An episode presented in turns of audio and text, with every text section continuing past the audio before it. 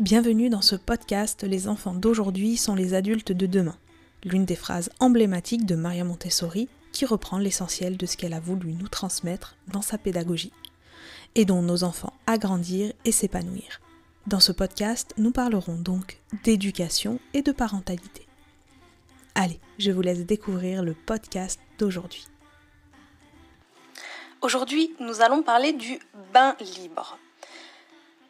Le bain est souvent un moment d'angoisse pour les jeunes parents car l'eau est souvent associée à danger pour les tout petits.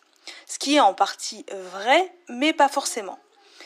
Il est vraiment du coup formidable de pouvoir développer la motricité du bébé dans un moment, de partage de ce moment de bain et donc le concept du bain libre arrive le bain libre n'est pas quelque chose de nouveau, c'est vraiment quelque chose qui est pratiqué depuis des dizaines, des centaines, voire même des milliers d'années, parce qu'il répond le plus naturellement au besoin de laver le bébé.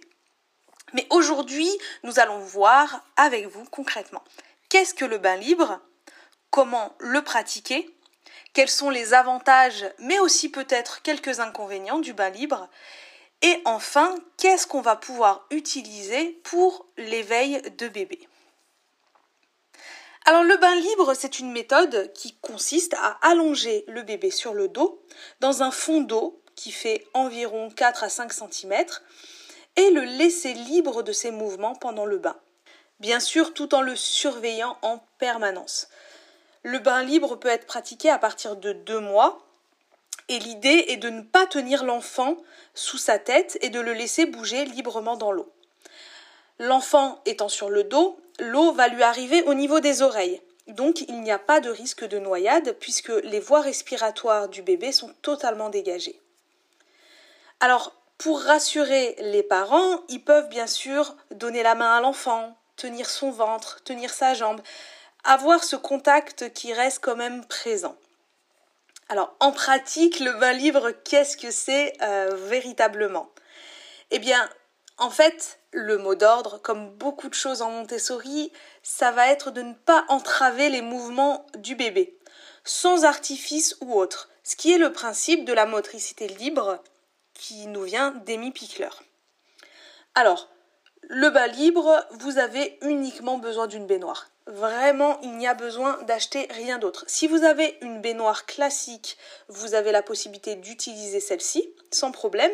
Si vous avez une douche chez vous, vous pouvez acheter des baignoires pour bébé la plus grande possible parce que bien sûr quand l'enfant va grandir pour un nourrisson ça ira parfaitement bien mais plus l'enfant va grandir plus il va se retrouver à l'étroit dans cette baignoire et ne pourra plus pratiquer cette, euh, cette motricité libre Bien entendu, on est aussi euh, conscient que le bain libre va s'arrêter au bout d'un moment, notamment à partir du moment où l'enfant pourra s'asseoir seul.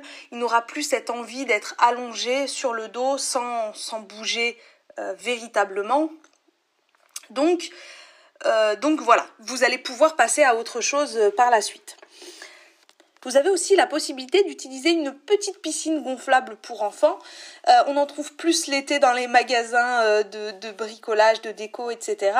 Mais c'est assez facile sinon d'en trouver euh, sur Internet.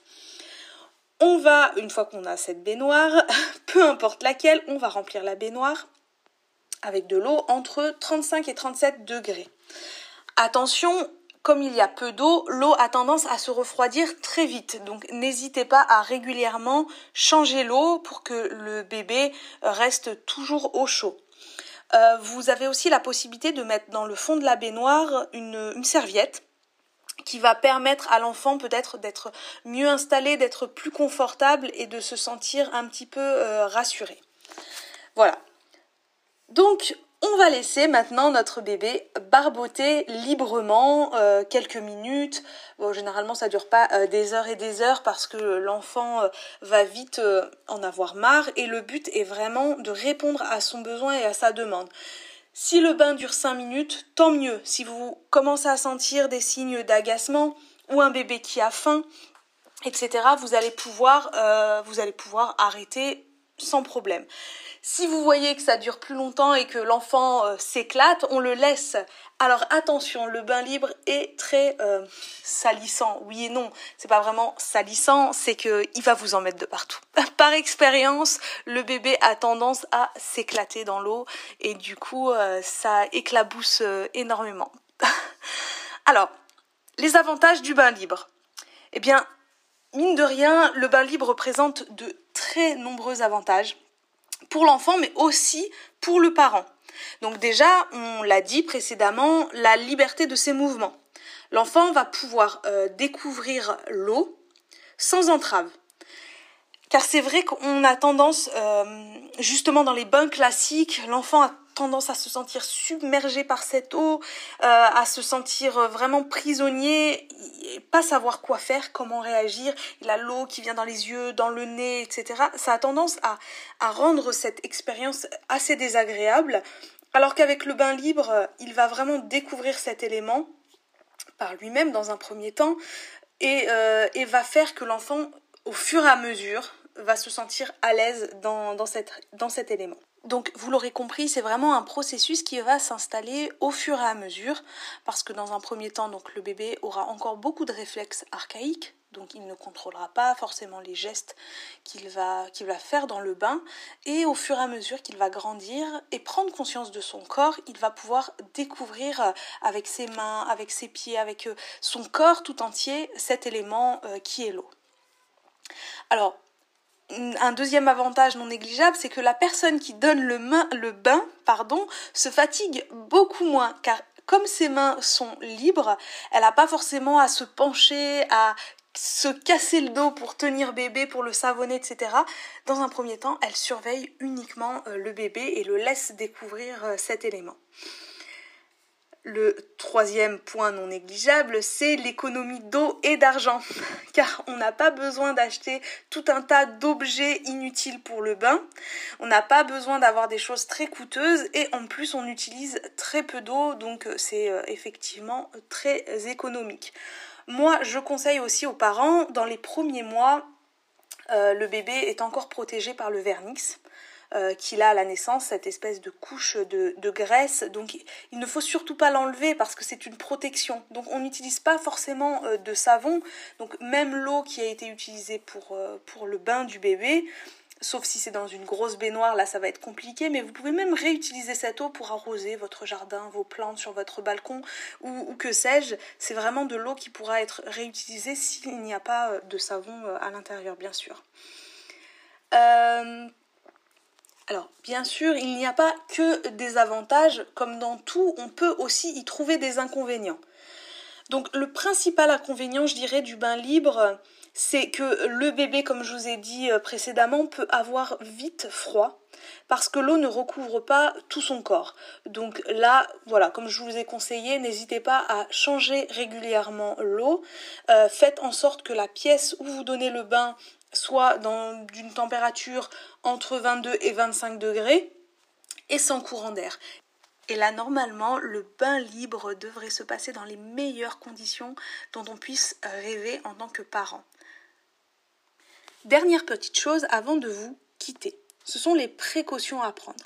J'insiste parce que même si l'enfant est en sécurité car l'eau est euh, vraiment en couche minime, il ne faut pas euh, prendre ça à la légère et laisser l'enfant euh, sans surveillance. Donc le bain libre ne débute qu'à partir de 2-3 mois, pas avant. avant, vraiment, l'enfant est encore trop petit. Il a besoin d'être encore d'être maintenu par ses parents parce qu'il manque énormément de tonus et il va aussi avoir plus besoin de contact peau à peau pour être rassuré. Donc après 2-3 mois, on peut euh, sans problème placer l'enfant euh, dans, la baignoire, euh, comme je vous l'ai indiqué, avec une serviette ou un tapis anti-dérapant si ça vous rassure. L'eau ne doit jamais dépasser le lobe de l'oreille du bébé. Et comme dans le principe de la motricité libre, on laisse l'enfant sur le dos. S'il est amené à se retourner, c'est qu'il en est prêt et qu'il en a la capacité. Donc il n'y a aucun problème. Peut-être qu'il va avaler la tasse, mais là encore, c'est pas un souci s'il a été capable de se retourner, de se mettre sur le ventre, c'est que son tonus musculaire est assez fort pour qu'il puisse lever la tête. Et bien entendu, encore une fois, vous êtes à côté. S'il se passe quoi que ce soit, vous pouvez vous euh, prendre votre enfant et le mettre en sécurité. Mais vous l'aurez compris, on reste toujours dans la même pièce que le bébé et on ne le lâche pas des yeux. Alors une autre chose qui peut se passer lors du bain libre, c'est que les plus grands souhaitent faire le bain en même temps que bébé. Donc pas de souci, mais là aussi on surveille bien les enfants et on interdit aux grands euh, d'ouvrir le robinet. Il n'y a pas de risque de noyade, encore une fois, j'insiste, si l'on respecte ces consignes, car le bébé est sur le dos et la hauteur d'eau est très faible. Donc même s'il tourne la tête, il ne peut pas être en danger, puisqu'on est près de lui. J'espère que ce podcast vous aura plu et vous aura appris quelque chose de nouveau, quelque chose à pratiquer avec votre enfant et qui l'aidera, même dans les moments de bain, à acquérir l'autonomie dont il aura besoin plus tard. Je vous souhaite une excellente journée et je vous dis à très vite.